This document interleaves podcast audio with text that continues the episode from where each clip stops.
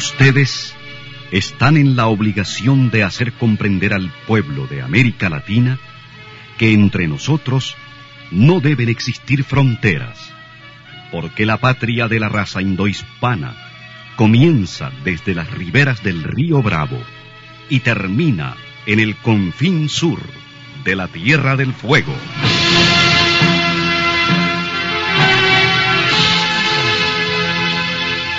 Sin fronteras. Un recorrido por los campos sin límites de la información, la música, la cultura, la economía y el deporte. Los hechos y los hombres que todos los días construyen un mundo sin fronteras.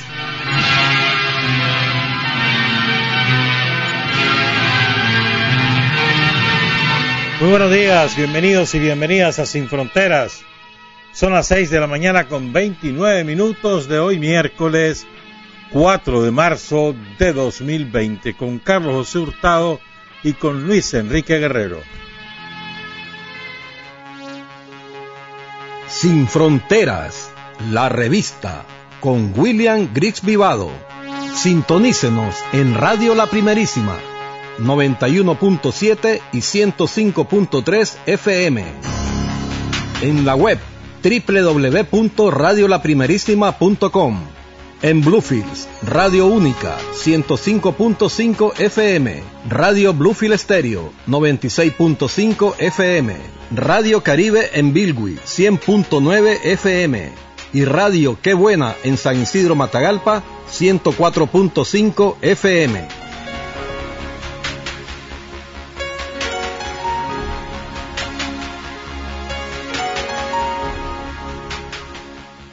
Hay hombres que luchan un día y son buenos. Hay hombres que luchan un año y son mejores. Pero hay hombres que luchan toda la vida. Esos son los imprescindibles. 6 de la mañana con 34 minutos. Hoy tengo muchos cumpleañeros, empezando por mi padre, William Hughes Sable Grigsby. Hoy está cumpliendo años. ¿Dónde está mi papá ahora? ¿En Las Vegas o en Salt Lake? No debe estar, a ver, invierno en Las Vegas. Vive en Estados Unidos hace mucho tiempo. Felicidades a mi padre, que está cumpliendo 15 años, eso es lo que hay que decir. Bravo. Si no, yo me revelo. Hoy está cumpliendo también una gran amiga desde hace muchos años. Ella vive en Tenerife, en Santa Cruz, en la laguna, en la laguna de Tenerife. Verónica Alemán Gutiérrez, periodista también, fundadora del movimiento Solidaridad en Canarias con Nicaragua y que se mantiene siempre activa con defendiendo las posiciones de la revolución. Felicidades, Verónica, y saludos a tu mamá, a toda la familia. Estuvo de cumpleaños el lunes pasado, ot- otra gran amiga, pero ya es como, como una hermana mayor. Mirna Díaz Romero estuvo de cumpleaños el lunes, ya me, me estaba pidiendo que le ayudara con la jubilación. Felicidades, Mirna, aunque sean atrasadas, yo siempre me confundo si es el 2 o si es el 4. Y también hoy está de cumpleaños Eddie José. Eddie José Narváez Aguirre. Tres años. Dicen que me va oyendo ahorita porque va para clase. Felicidades, Eddie José. Nada más que no me gusta eso el hombre araña. Hubiera sido mejor quién, vos, en vez del hombre araña. El tío conejo. Algo nica. Está bueno. Bien, ay, ayer estuvo de cumpleaños Yani- Yanina Vallecillo. Es verdad, alguien, alguna amiga me escribió recordándome eso. Es verdad. Por aquí tenía el dato, espérame, sí. Ayer estuvo cumpleaños Yanina Vallecillo. Felicidades, Yanina.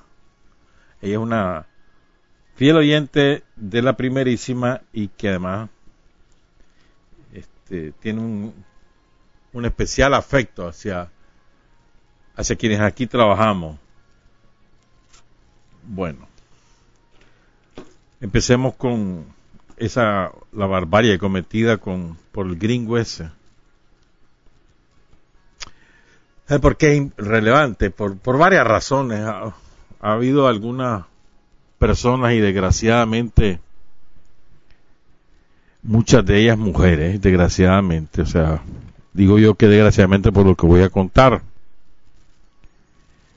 Y es que, em, ¿cómo te pones a juzgar a la vida de las dos muchachas? Cada quien vive su vida como mejor le parece. O sea, ¿y quién es uno para andar juzgando si hace bien, si hace mal, si no sé qué, si no sé cuánto? El hecho de que fueron asesinadas y que nadie tiene derecho a arrebatarle la vida a nadie. Y menos por las razones que la hizo el individuo este.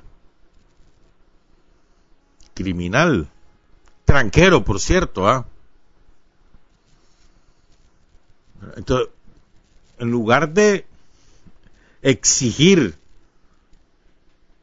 que el juez o la jueza correspondiente le aplique la pena máxima sin apelativos al gringo y obligarlo además a, pagar una pensión eh, de por vida y a heredar a los hijos de las dos muchachas todos los bienes que posee, en lugar de exigir esas cosas, andamos buscando cómo juzgar a las muchachas. No, hombre, dos muchachas pobres que si le gustaba la fiesta, y, a, y vos qué perdés. Es que se lo buscaron, dice una. ¡Qué barbaridad! ¡Qué barbaridad! Nadie, nadie se busca la muerte de esa manera, pues. Nadie. Además, ella, la muchacha, la esposa, Guadalupe, era una vida de maltrato, pues eso es lo que lo que sí hay que hay que asumir, pues el maltrato es la fase previa del asesinato. Y muchas veces es difícil, ¿no? Tomar la decisión radical de la separación por miedo a muchas cosas y hay que colocarse en la en los zapatos en la situación de cada mujer en particular y no andar juzgando. Es más, si nos, todos tenemos techo de vidrio, todos. Entonces, ¿quiénes somos nosotros para, para ser jueces o juezas? Solidaridad con la familia, con sus niños. Gente pobre, Ahora, el, ¿por qué lo hizo? que si fue un pleito por un pasaporte, que si fue un pleito por celo, que si fue un pleito porque él tenía otra querida que le metía la lo que sea. Hay leí una versión ayer de, de alguien de la familia que dice que de la familia no, amigo de, de una de las dos muchachas que dice que el gringo este sabía que le habían diagnosticado cáncer en fase terminal, creo que es cáncer de próstata, y que se la llevó a las dos porque no las quería dejar. Porque ya se va a morir, pues, a saber si es cierto. Ya la vamos a, quizá el juez correspondiente obliga a un examen forense al gringo, que tiene 78 años, tampoco es un chavalo pero también esto creo yo pone relevancia, como muy bien decía Tirsa ayer en su programa, pone de, relieve nuevamente un, mal que, trae consigo, siempre lo trae consigo, el turismo. Y es el, el turismo sexual y el, y el turismo de gente de no turismo, más bien el arribo a Nicaragua de gente que, que tiene problemas de otro tipo, pues. problemas legales, problemas psiquiátricos. Y, en Granada eh, es el, digamos, el destino turístico favorito en Nicaragua, Granada y San Juan del Sur, y después está Ometepe y León. Y hay mucho extranjero que aquí viene en el afán de, de pervertir niñas, niños. Y ha habido muchos casos. Algo sumamente complicado, ¿no? pero desgraciadamente es una realidad en nuestro país. Pues yo he visto eso, he sido testigo en la calle, a nivel, o sea, sin esconderse ni nada. Extranjeros pagando servicios a niñas, chavalitas, 12, 14 años, chavalitas. A veces incluso enviadas por, por su propia familia. Ese es un problema serio al que hay que ponerle atención. Y ocurre en todas partes del mundo, ¿ah? sobre todo en los países empobrecidos como el nuestro. Pues. El turismo sexual en el sudeste asiático es muy famoso. Pues. Incluso casi una industria. Pues. Se calcula que, por ejemplo, en, en el sudeste asiático, hablando de Tailandia, Singapur, Vietnam, todo el sudeste asiático, hay un millón de menores de 15 años prostituidos que venden servicios sexuales a los extranjeros. Es una, una cosa aberrante, terrible, además que lo ha, o sea, se aprovechan de la miseria de la gente.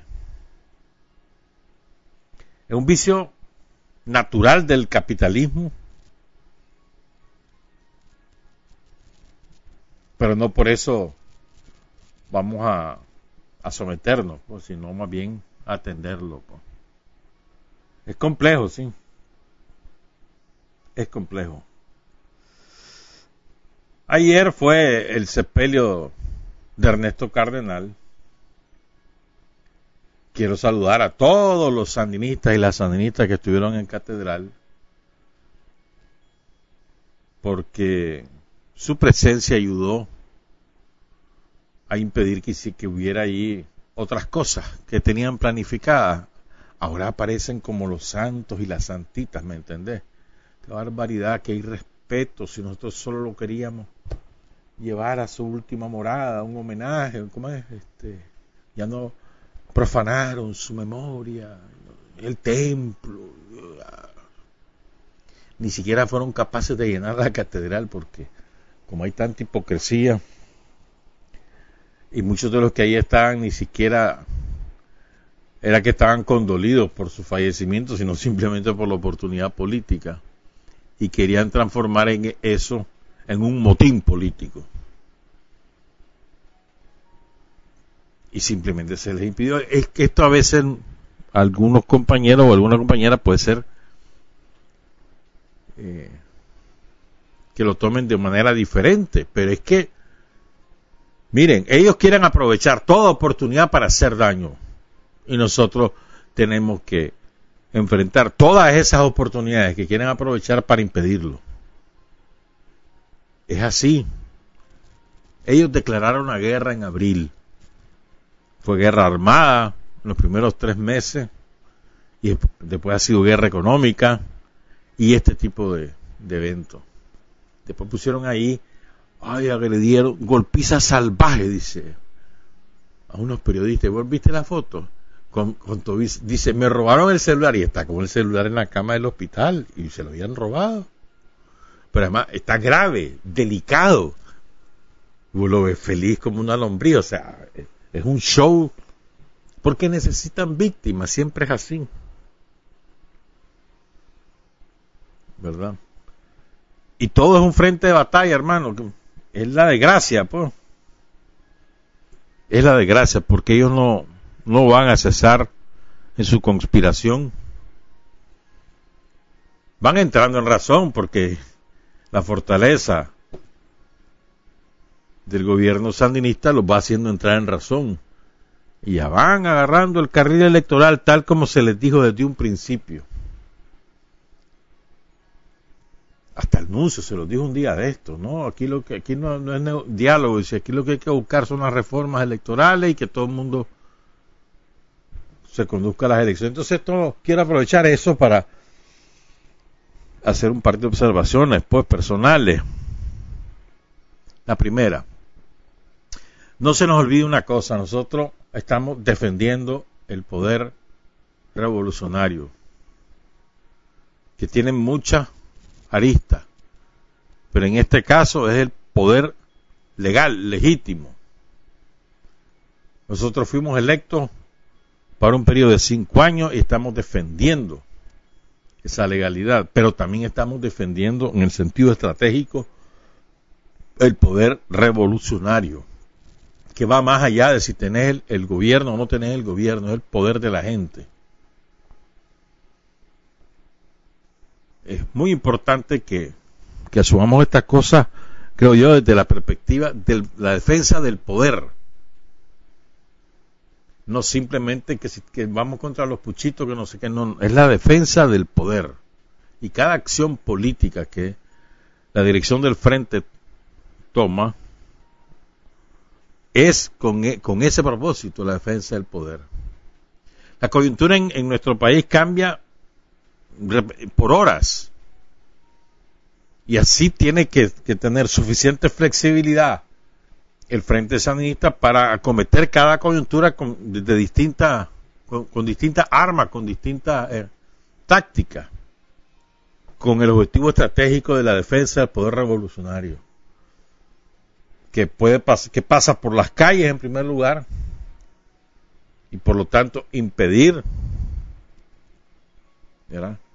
que ellos las ocupen las calles para la desestabilización y el terror, como lo, lo han hecho en cada oportunidad que, pudieron, que pasa por la defensa de las calles, que pasa por la defensa de los derechos sociales, que pasa por la defensa del poder político ganando elecciones. el objetivo estratégico es la defensa del poder revolucionario. Y la mejor manera de defender ese poder es que la gente vea lo que hacemos, por qué lo hacemos y a quién favorece. Esa es la mejor manera. Y por eso se trabaja todos los días, en todos los frentes de batalla, para continuar mejorando las condiciones de vida de la población, para continuar ofreciendo herramientas a la gente para que pueda sobrevivir y superar las condiciones de pobreza. Eso es de todos los días. Esa es la mejor manera de defender. No es la única, es la mejor manera y eso te va a permitir tener condiciones electorales para obtener una abrumadora victoria el 7 de noviembre de 2021, que está a la vuelta de la esquina. Vaya quien vaya por ello, que eso es lo de menos. Lo que nos importa es lo que nosotros hacemos. Es muy importante. A veces tenemos más preocupación por lo que ellos hacen que por lo que nosotros hacemos. Yo creo que es al revés, me parece a mí, pues. Nuestra principal preocupación es lo que nosotros hacemos, qué hacemos y cómo lo hacemos. Y en el cómo es donde eh, los, militantes intervenimos. El cómo tiene que ser con la máxima calidad posible. En ese cómo intervenimos todos. El qué lo decide la dirección del frente. El cómo Depende de, qué nivel de ejecución hagamos nosotros, con qué calidad lo hacemos. Si lo hacemos por cumplir o lo hacemos de verdad por con la con el propósito de hacerlo con la máxima calidad. Entonces, a veces creo que nos perdemos pues y andamos más persiguiendo. Estoy hablando de nosotros los que no tenemos ninguna responsabilidad andamos más pendientes de lo que hacen los adversarios de lo que nosotros hacemos. Te voy a dar ejemplo. Mira, a veces en las páginas de las redes sociales o en las redes sociales mismas te aparecen casos que eh, denuncias de la ciudadanía o exposición de problemas de la ciudadanía que si nosotros tuviésemos una vinculación mayor en el territorio con la gente, esos casos se resolverían apenas se inician.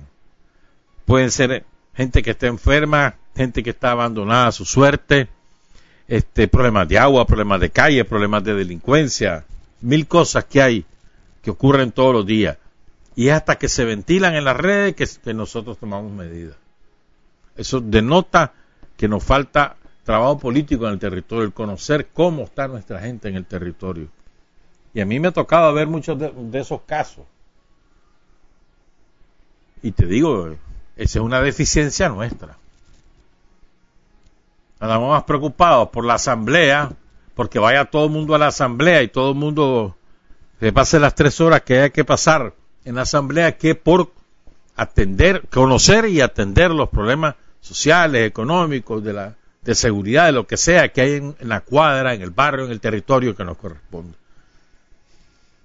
Y es al revés, nuestra principal preocupación es el bienestar de la gente. Entonces, el bienestar tiene distintas facetas. Nos tenemos que estar preocupados y, y lo que podamos resolver, resolverlo. A veces lo podemos resolver con los propios recursos y a veces tenemos que acudir a instancias estatales, municipales o gubernamentales. Pero hay que hacerlo. No esperar a que las cosas revienten, pues. No sé si me explico, pues.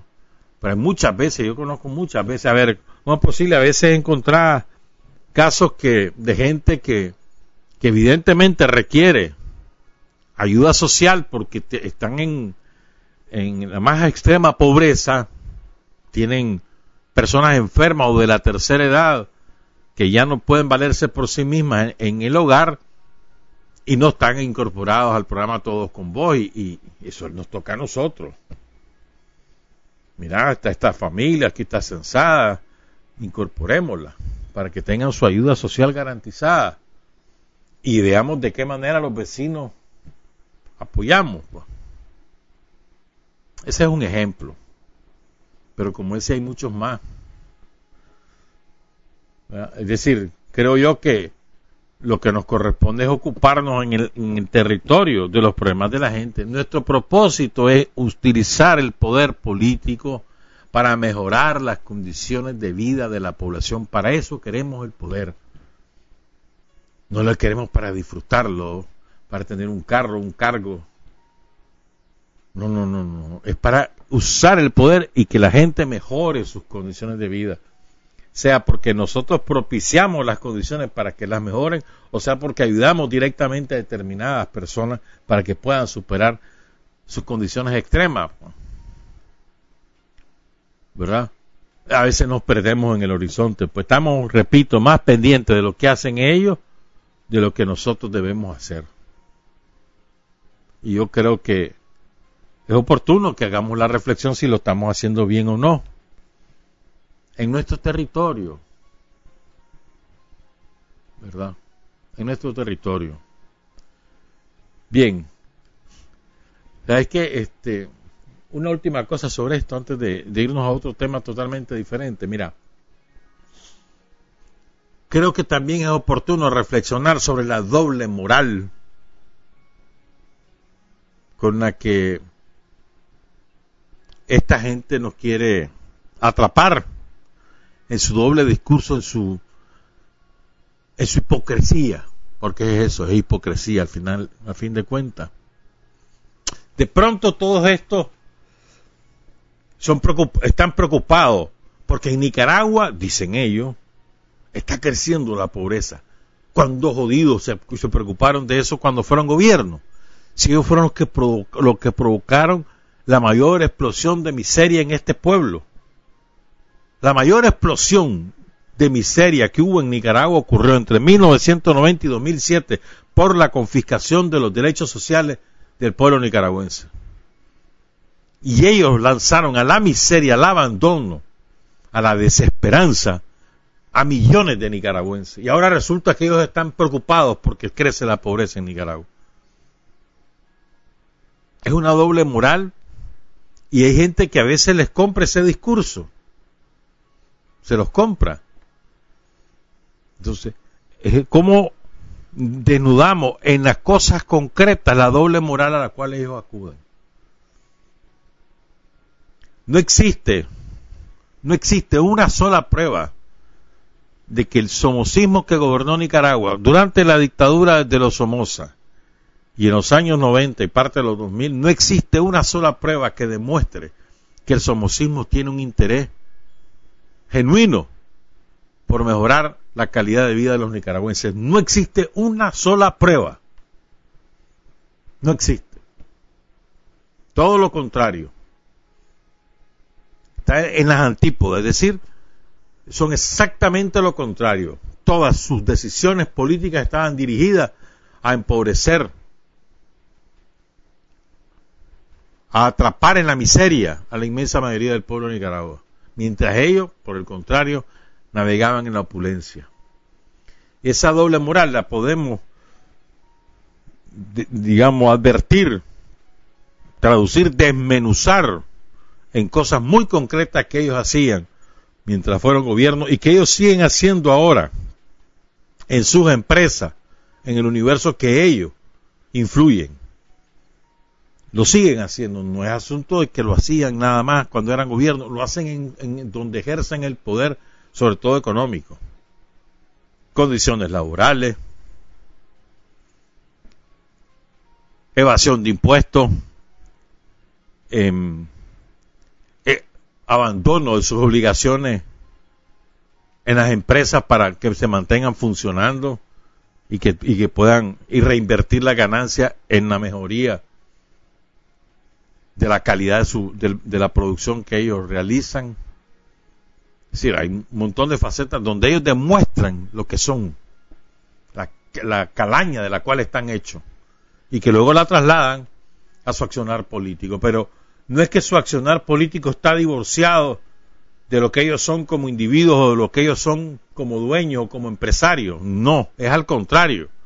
Es su naturaleza perversa que la manifiestan a nivel personal y a nivel empresarial la que la trasladan a la política y la encubren con un doble discurso con un discurso de aparente interés social, de, de democracia, de defensa de las instituciones, de recuperación de los derechos políticos y no sé cuánta cosa más, lo cual es absolutamente falso. No se compadece con los hechos que ellos han, han, han, han producido. O sea, recordemos, aquí no es alternancia del poder, eh, lo que ellos quieren es recuperar el poder primero para hacer dinero, para robar a los descosidos, y segundo, para someter a este país otra vez a los designios norteamericanos, como ya lo hicieron, y esto es lo importante, con Somoza y en los años 90. Ya lo hicieron.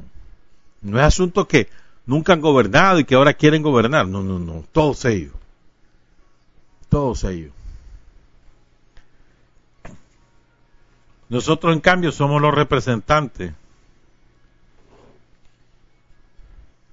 de quienes nunca han tenido nada y aspiramos, aspiramos a ser sus interlocutores en todas las facetas de la vida, para que esos que nunca han sido nadie puedan transformar sus vidas. Por eso hacemos inversión en educación, por eso hacemos inversión en producción, por eso hacemos inversión en salud, por eso hacemos inversión en infraestructura, por eso mejoramos el ambiente social, en recreación, en deporte. Aspiramos a que esos que no son nadie para ellos, que son simplemente instrumentos para sus más bajos instintos, para que ellos, esos que nunca han sido tomados en cuenta por, por el somocismo, tengan la oportunidad de ser protagonistas de su destino y del destino del país.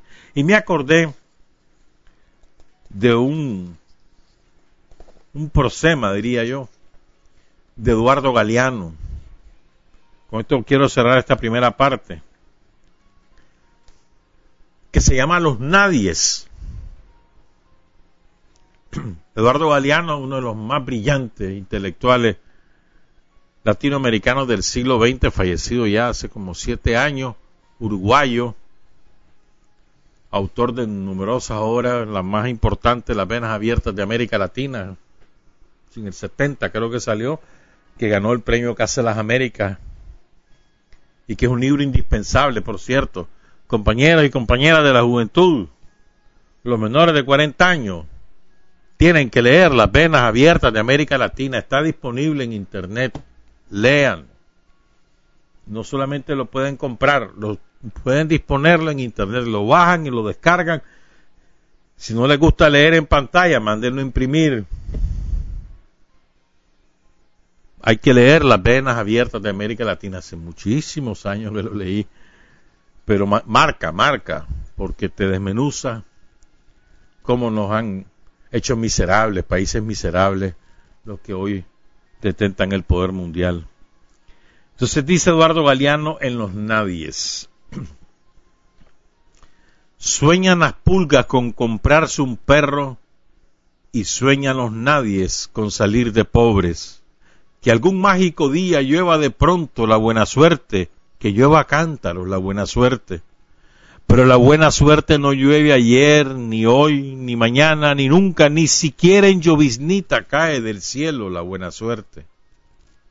Por mucho que los nadies la llamen, y aunque les pique la mano izquierda, o se levanten con el pie derecho o empiecen el año cambiando de escoba. Los nadies, los hijos de nadie, los dueños de nada, los marginados, los condenados del mundo a ser nadies, a ser instrumentos, los nadie, los ningunos, los ninguneados, corriendo la, la liebre, muriendo la vida, jodidos, rejodidos, que no son, aunque sean, que no hablan idiomas, sino dialectos, que no profesan religiones, sino supersticiones, que no hacen arte, sino artesanía, que no practican cultura, sino folclor, que no son seres humanos, sino recursos humanos, que no tienen cara, sino brazos, que no tienen nombre, sino número, que no figuran en la historia universal, sino en la crónica roja de la prensa local, los nadies que cuestan menos que la bala que los mata. Esa, es, esa fue la realidad que vivieron los nadies en Nicaragua durante el somocismo. Una realidad que ha dramáticamente cambiado con el sandinismo y que está por cambiar mucho más profundamente. Ellos hablan, miren qué, qué lindo lo que dice Galeano, los nadie no hablan idiomas sino dialectos, es decir, cuando cuando alguien que para ellos no es nadie porque no tiene doctorado en Harvard y no nació en la calle real de, de, Granada, entonces es nadie. Por ejemplo, un misquito, un creole, un mayagna, un rama, son, eso es dialecto, eso no es idioma, no hablan inglés ni hablan el castellano. Por ejemplo, si ven que hace una pieza bellísima, por ejemplo, los, los artesanos de, San Juan de Limayo o de San Juan de Oriente, eso no es arte, es artesanía. No son artistas, son artesanos. Mm, como el lenguaje lo ocupan, ¿verdad? No tienen cara, sino brazos, no les importa quién es. Está bueno, tiene buena salud, está, fuerte, eso es lo que me importa. No tienen nombre, no se ha fijado eso. Es el número, el número tal. Qué triste eso, ¿verdad? Así nos tratan. Ese es el somocismo, no se les olvide. Tiene distintas caras. Se disfrazan de pelas, de Partido Conservador, de Partido Conservador, de Ramiro Ortiz. O de los traidores. O del Partido Liberal o de cura, sobre todo jerarca, se disfrazan de muchas cosas, pero son todos de la misma calaña. Siete de la mañana con seis minutos. Para decir la verdad hay cinco dificultades. Tener el coraje para comunicarla, la inteligencia para reconocerla, el arte para convertirla en arma, la capacidad para seleccionar a aquellos en cuyas manos será útil y la habilidad para propagarla. Están escuchando Sin Fronteras.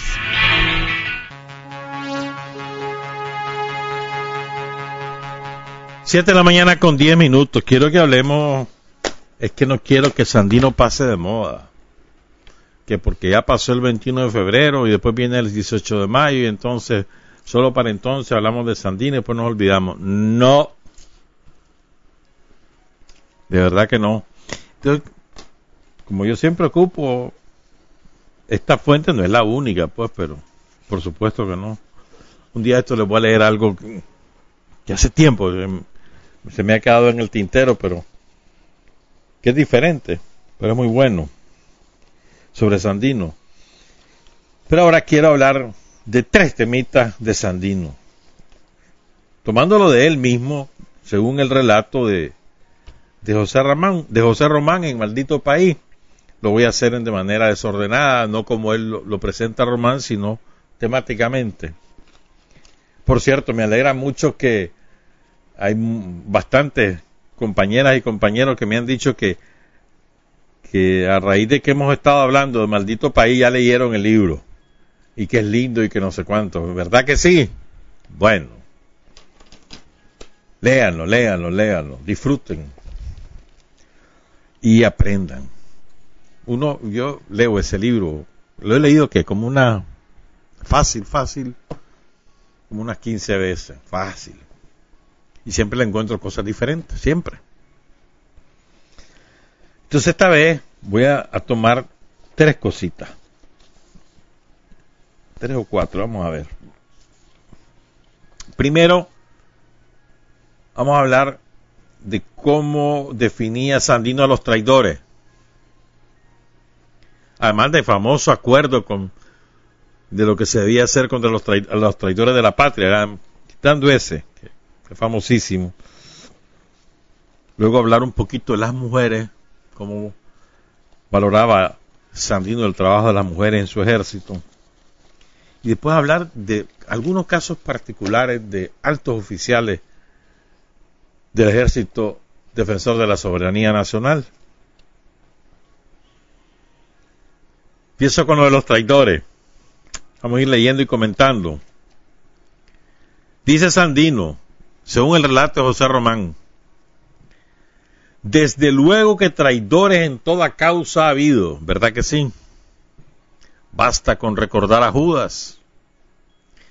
Sin embargo, dice Sandino, en nuestra fila los casos de traición fueron muy pocos, pues antes de ser siquiera soldados pasaban un minucioso entrenamiento en el que indefectiblemente se descubrían las intenciones de pretendientes o aspirantes.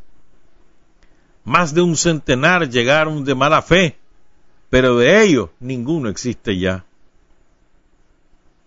El general, oigan bien, general Santos Sequeira de la ciudad de Granada, Nicaragua, Santos Sequeira, primero quiso asesinarme traidoramente, pero me hice el disimulado y le puse sobre bajo secreta y estricta vigilancia. Pronto le descubrieron en contacto con los marinos con planes de traicionarnos y aunque trató de huir, fue capturado cerca de Huihuilí y fusilado inmediatamente en julio de 1928. Otro traidor, el capitán José de Paredes, de Guadalajara, México. Estando yo en México, se regresó a Nicaragua.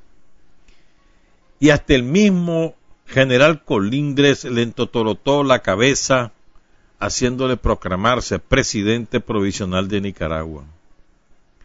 Colindres fue capturado inmediatamente, pero Paredes logró escapar.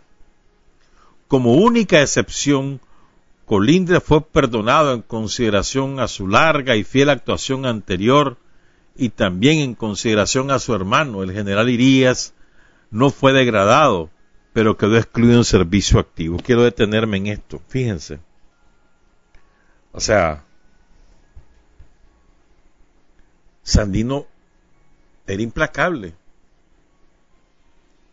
Colindres, que era uno de sus generales de mayores méritos militares, ¿verdad? fue entotorotado por de paredes, mira, aprovechando que Sandino está en México, no, y le dice, proclamate vos presidente, y lo, y es que el hombre se proclama presidente. Después rectifica, pero, y Sandino lo perdona, le perdona la vida, porque era un acto de traición y en las filas de Sandino la traición se pagaba con la muerte, pero lo saca del ejército. durísimo, siendo quien era Colindre. Después, en el transcurso de, al final, por supuesto, Colindre tuvo una, una, una conducta intachable, digna. Sea, él aprendió la lección y muere combatiendo a Somoza. Él no se rindió. Eh, fíjense, él fue totalotado, obviamente, el tiempo lo demuestra. O sea, le cultivaron la vanidad. Y, y se dejó engatusar, pues. Este es el principal problema. No, quizás no el principal, que este es uno de los principales factores, ¿verdad? Que ayudan a la, traición, a la deserción, la vanidad. Te comienzan a entotorotar, chocho, loco, si vos sos bueno, vos sos mejor que ese mae.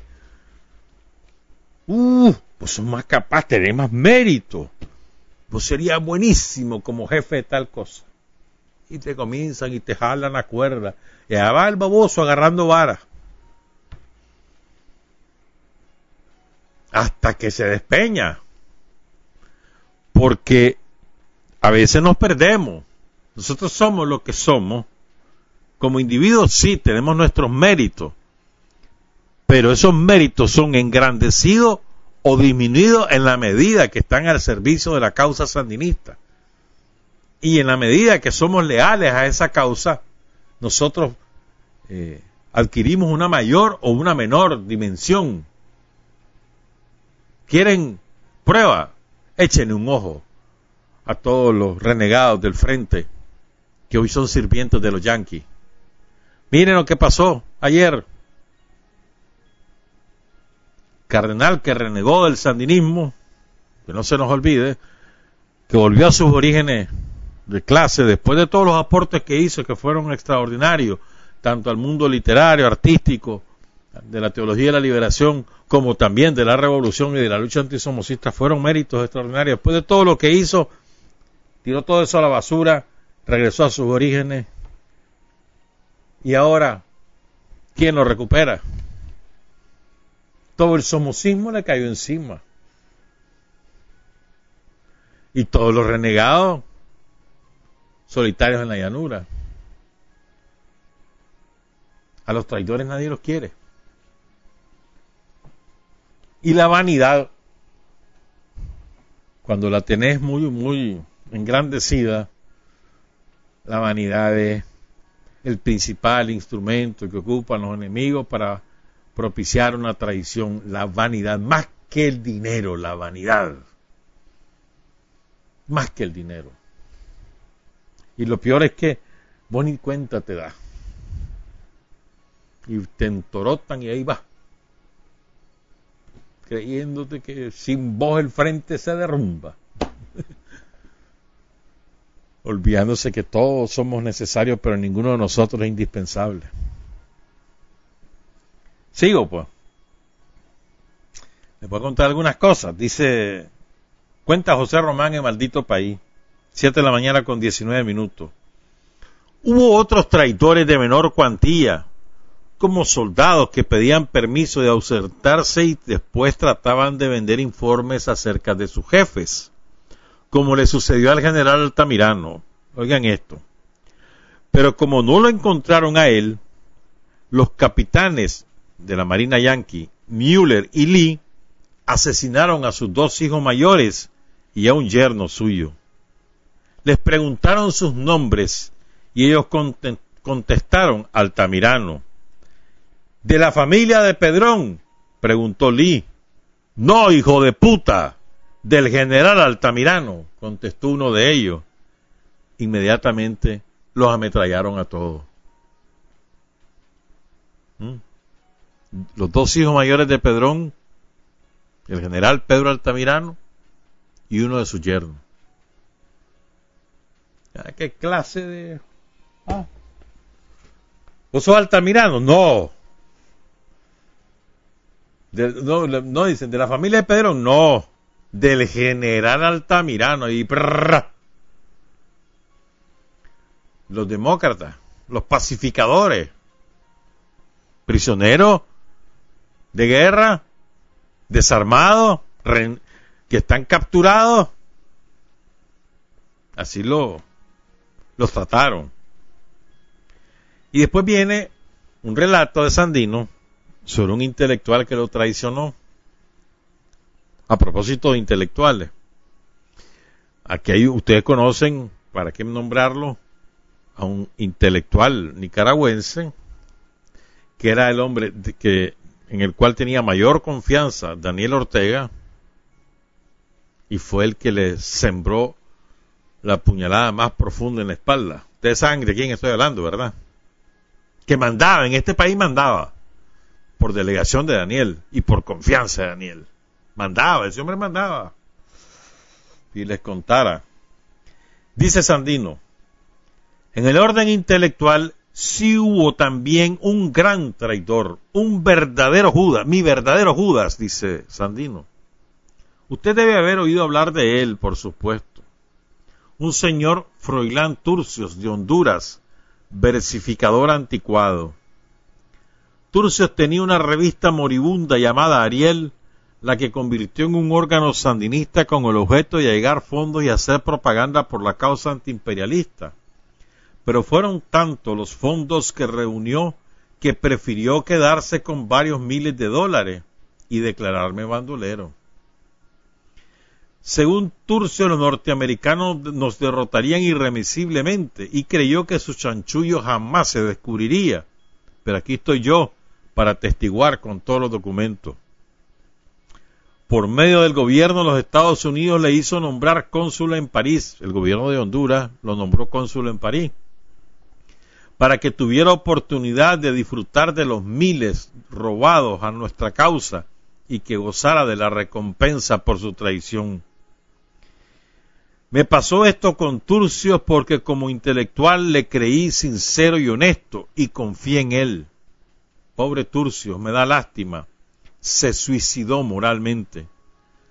Dicen que unos estudiantes peruanos en París le abofetearon y llenaron de excremento por su traición lo que son las cosas.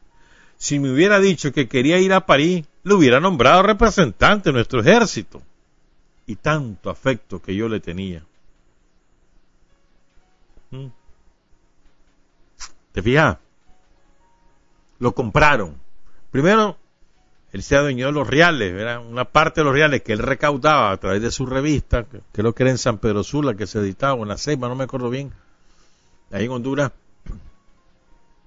y entonces había mucha gente que donaba para la causa de Sandino, porque era esa revista Ariel era la, revista que se consideraba la revista de Sandino.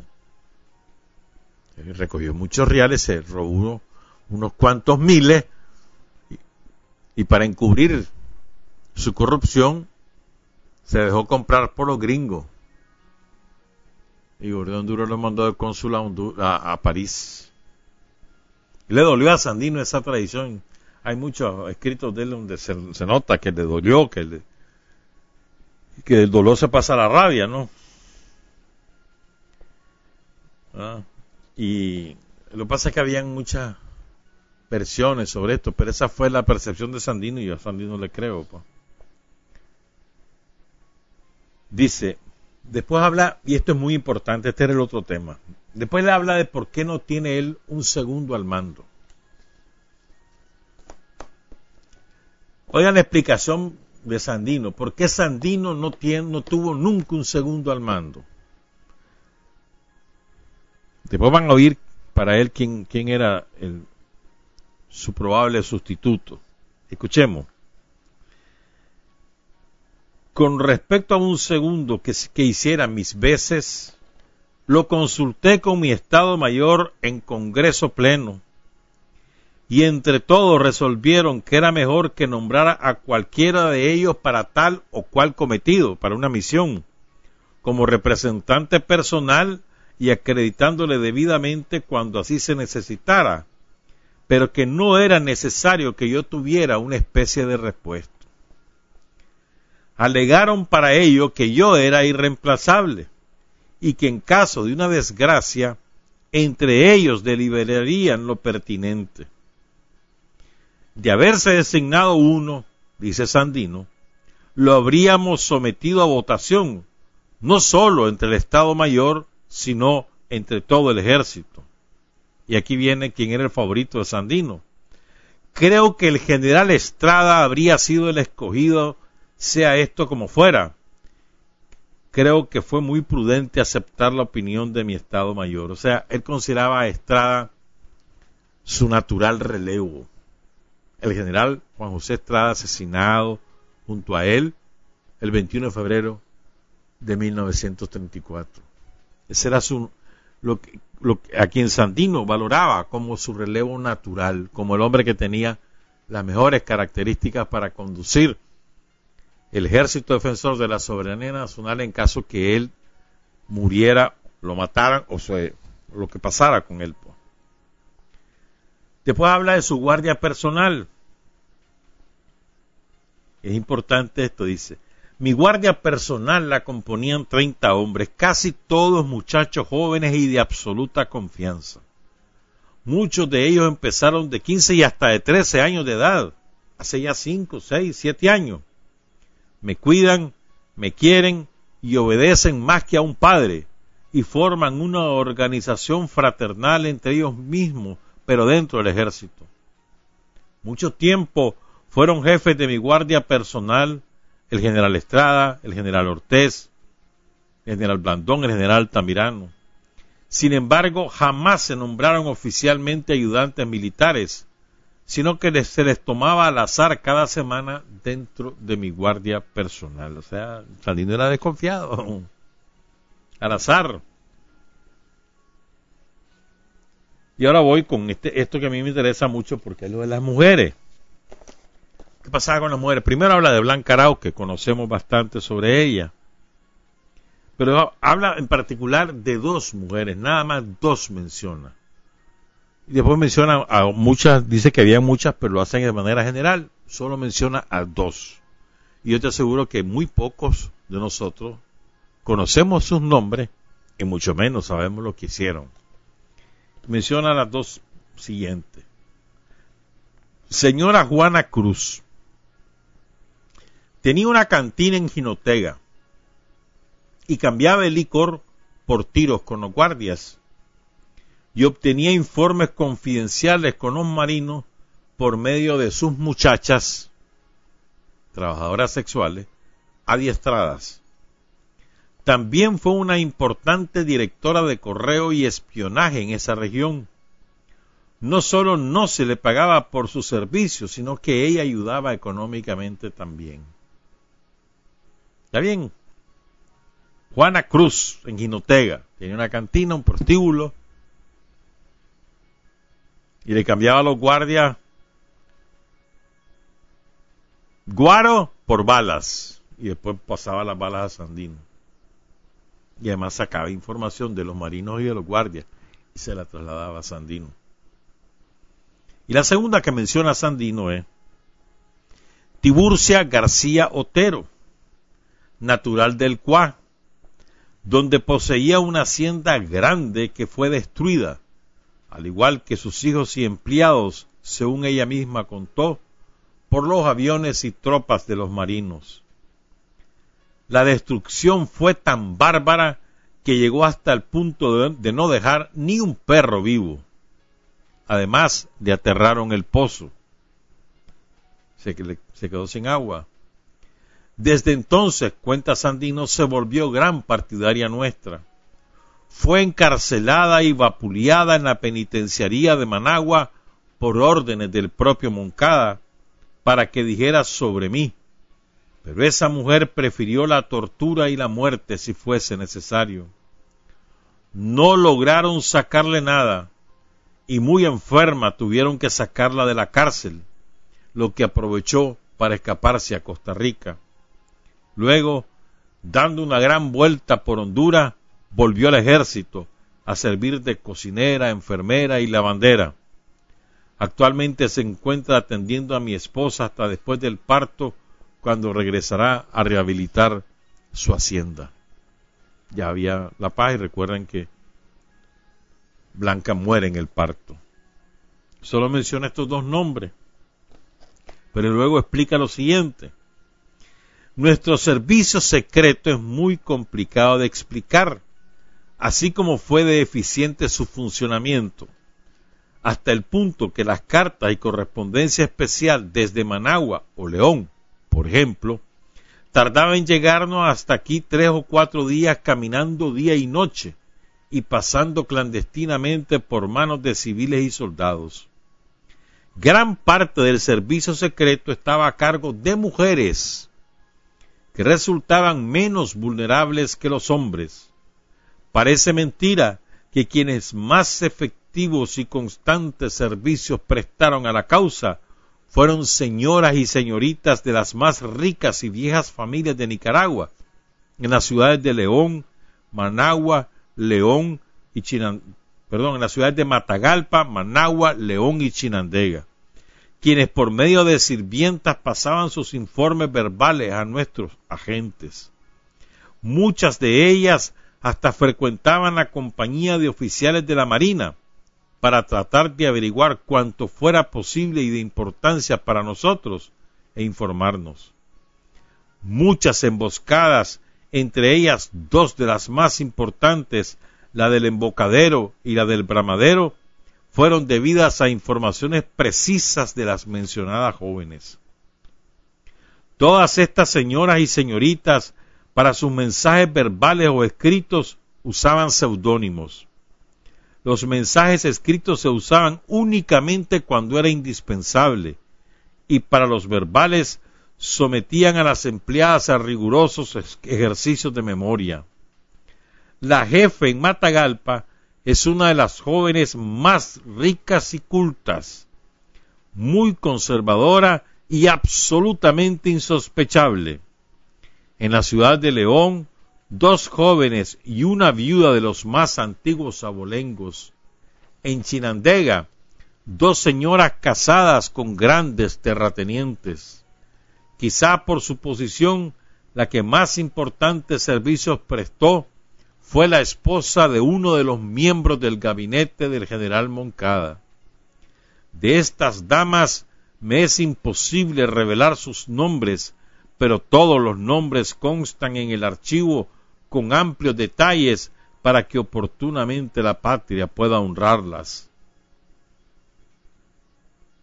¿Mm?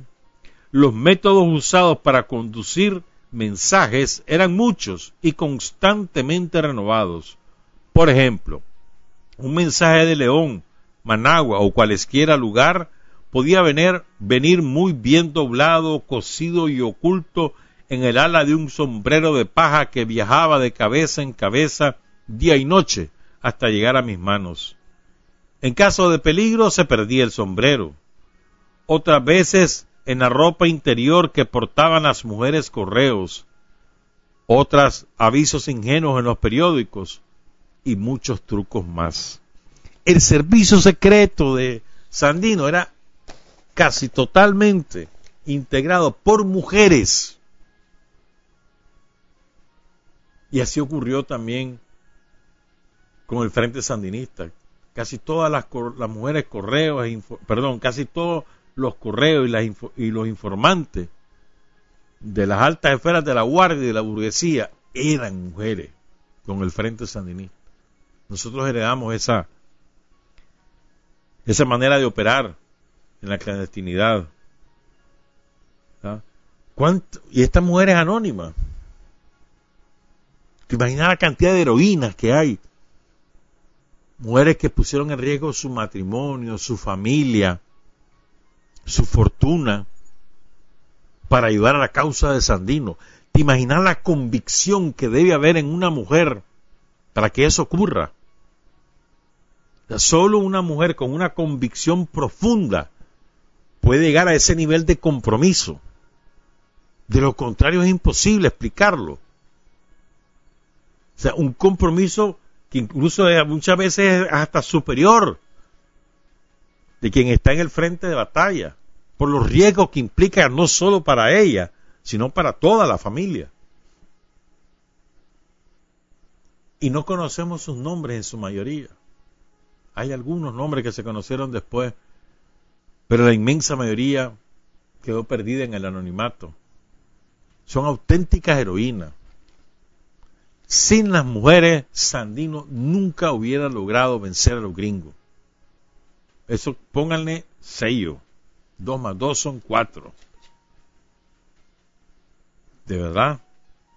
Ya bien, dice Sandino, dos de las emboscadas más importantes fueron gracias precisamente a lo que ellas hicieron. La emboscada del, embocadero y la del bramadero. la del bramadero famosísima, ¿no? Con tanto marino muerto. El embocadero también por la cantidad de armas recuperadas. Y no eran mujeres solamente del pueblo, porque fíjense, es verdad, las mujeres ricas o de posición social elevada tenían acceso a, mejor información porque en esos círculos se manejaban los oficiales de la guardia y los marinos yanquis. Pero quienes ejercían la labor física de correo eran las empleadas. O sea, gente empobrecida, que probablemente lo hacían por fidelidad a su patrona, no tanto porque estuvieran convencidas de la causa, porque a lo mejor no tenían la oportunidad de conocerla. Pero esas mujeres también son heroínas. Se iban a dejar el mensaje, se lo aprendían de memoria y después lo repetían.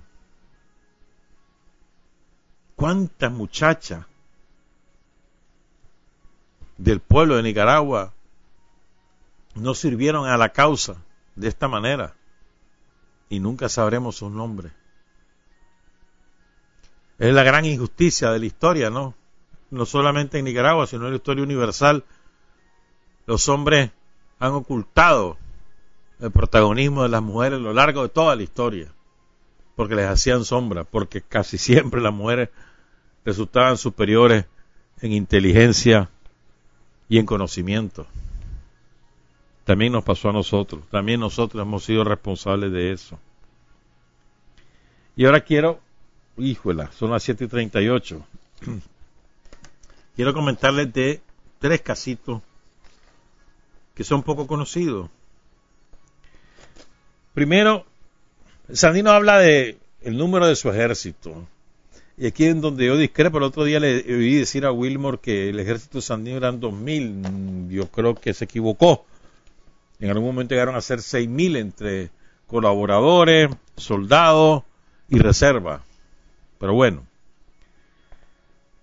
dice Sandino, mi ejército que empezó con 29 hombres, a pesar de la ruda batalla que mantenía, cada día se engrosaba más y controlaba mayor extensión del país, hasta el punto que exceptuando la línea férrea del Pacífico y la parte sur del país, más de medio Nicaragua era controlada por mi ejército. Las ciudades de Jinotega, Matagalpa y Estelí estaban prácticamente sitiadas y a tres kilómetros de estas poblaciones empezaba nuestro dominio. En la misma ciudad de León, el que salía más de seis kilómetros al noroeste y al este de la ciudad, sabía que estaba expuesto a encontrarse de un momento a otro con una de mis patrullas. Lo mismo sucedía en Chinandega y Chichigalpa, habiendo esta última ciudad sido tomada una vez por el general Humansor y otra vez por el general Colindres. En Managua misma, desde Tipitapa en adelante y al otro lado del lago, desde San Francisco del Carnicero para todas direcciones. Recuerden que en aquel momento San Francisco del Carnicero, hoy San Francisco Libre, era el principal puerto lacustre hacia el norte del país. No habían carretera. Los productos iban y venían por la vía de San Francisco del Carnicero. De ahí salía, había un embarcadero para León o para Managua. Sigo. En total, llegamos a dominar una extensión territorial de más de 80 mil kilómetros cuadrados, sin incluir los 35 mil del territorio disputado, que era tierra totalmente nuestra y de gran valor. En las etapas finales de la guerra, en las etapas finales de la guerra, nuestro ejército estaba integrado por un poco más de dos mil hombres entre infantería, caballería, como podríamos llamarle a los muleros, oficiales, soldados y palmazones me quiero detener aquí. ¿Qué eran los palmazones? Hay un video sobre los palmazones. Lo que pasa es que tiene muy mal audio. Estamos en eso. ¿Verdad, Carlos? Y al fin pudiste subtitularlo, Carlos Hurtado. El de los palmazones, ya lo subtitulaste. Ya. ¿Ah? El video de los palmazones. No has podido. Bueno. Entonces, se dominaban palmazones a los menores de 13 años que estaban en servicio militante y a los nuevos, quienes antes de ser soldados y empuñar un rifle tenían que servir como ayudantes de soldados, artilleros u oficiales. Ni mi hermano Sócrates se escapó de sus seis meses de palmazón. Los artilleros tenían hasta cuatro y cinco palmazones, los aprendices, se les decía palmazones a los reclutas, aprendices o reclutas, a los nuevos integrantes se les decía palmazones, y ya van a saber por qué. El término palmazón fue tomado de tres hermanos de apellido palmazón, Chico, Francisco, Macario y Calixto. Francisco Palmazón, Macario Palmazón, Calixto Palmazón, tres nombres perdidos en la historia. Y oigan qué hicieron. Todos menores de 13 años que sirvieron en el ejército de ayudantes y de espías. Los tres fueron muy valientes y muy útiles y los tres murieron ametrallados en avanzadilla. O sea, iban en la avanzada, la exploración que se le llamaba también, o se le llama en el ejército, y los ametrallaron. Tres chavalos, los hermanos Palmazón, perdidos en la historia, sin que las nuevas generaciones nos apropiemos de su ejemplo, de su heroísmo. Repito sus nombres, Francisco, Macario y Calixto Palmazón. Palmazón también nosotros en términos populares decimos cuando anda sin reales, verá qué palmado que anda, o cuando sos aburrido, qué palmado que sos. Pero Palmazón también es un, era un apellido. No conozco, ¿vos conocés a alguien de apellido Palmazón? Creo que se perdió también ese apellido. No conozco a nadie que se, que se apellide así. Dice, después a los nuevos que desempeñaban sus cargos y que llegaron a ser numerosos, se les llamaba palmazones. El ejército de reserva, ya saben, dos mil al final de la guerra, dice Sandino. El ejército de reserva estaba compuesto de 1.800 hombres que vivían en sus fincas como ciudadanos de paz, pero que ayudaban de correos, en espionaje, en el aprovisionamiento del ejército regular y también para reponer las bajas, buscar reclutas. Se les denominaba con el nombre de civiles y también como los soldados regulares pasaban un riguroso entrenamiento para poder ser soldados de línea.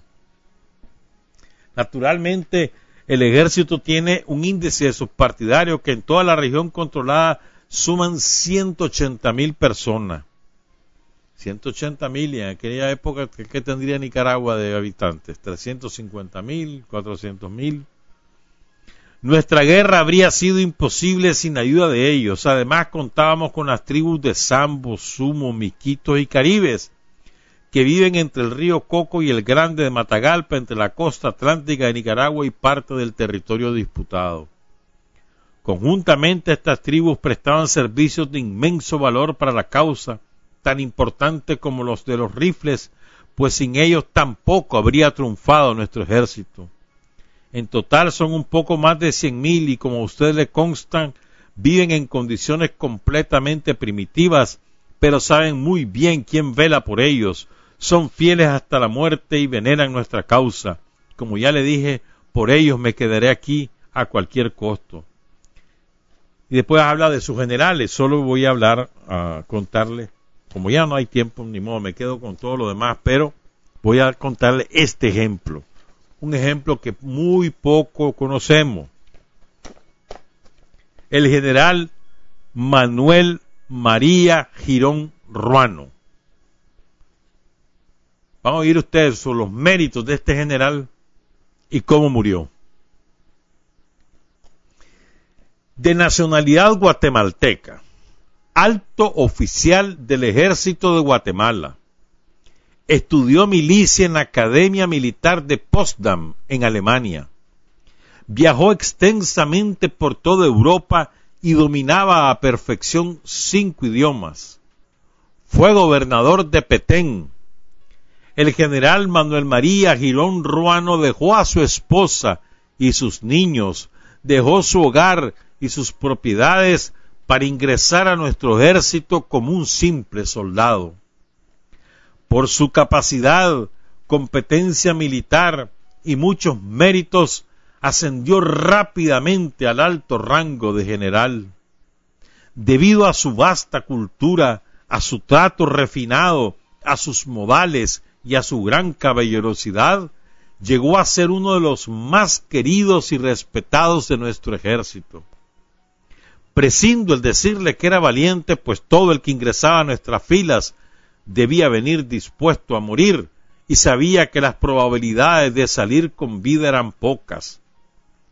Girón Ruano fue el primer y único prisionero en toda la guerra, pero no fue capturado en campaña. Sucedió que el general Manuel Girón Ruano se enfermó gravemente de paludismo y pidió permiso para irse a curar a Guatemala. Desde luego se le concedió el permiso. Yendo vestido de civil y desarmado rumbo a León, al pasar cerca de las minas de San Albino, cruzando un rillito, le cayeron de sorpresa ocho marinos de la tropa que comandaba un teniente Hanneken. Este no quiso hacerse responsable y se lo entregó a un mierdoso mercenario mexicano llamado Escamilla, quien antes de fusilarlo le preguntó si tenía algo que decir, y el general Manuel María Girón Ruano le contestó Nada, hijo de puta. Va enfermo el hombre solo, de civil, desarmado.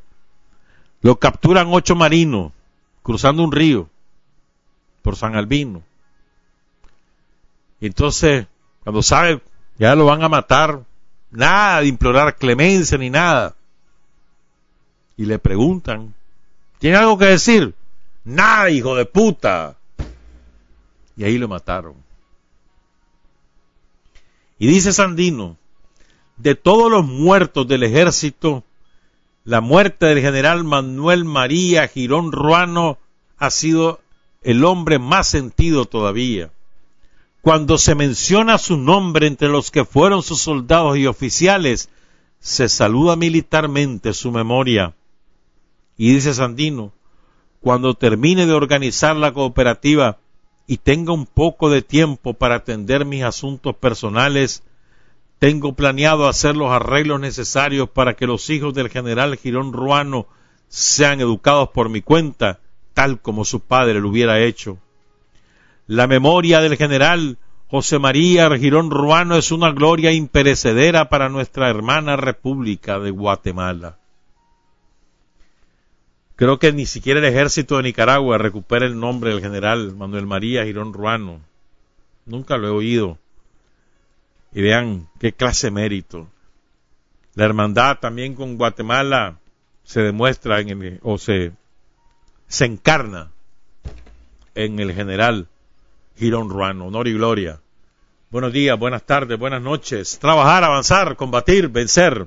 Patria y libertad. Revolución es sentido del momento histórico.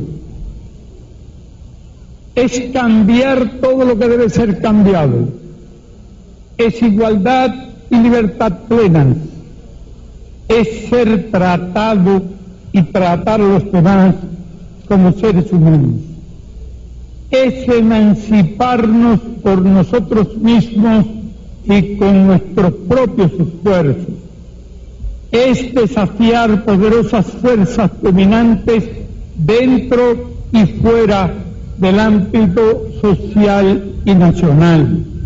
Es defender valores en los que se cree al precio de cualquier sacrificio. Es modestia, desinterés, altruismo, solidaridad y heroísmo. Es no mentir jamás ni violar principios éticos. Es convicción profunda de que no existe fuerza en el mundo capaz de aplastar la fuerza de la verdad y las ideas. Revolución es unidad, es independencia, es luchar por nuestro sueño de justicia para Cuba y para el mundo. Es la base de nuestro patriotismo, nuestro socialismo y nuestro internacionalismo.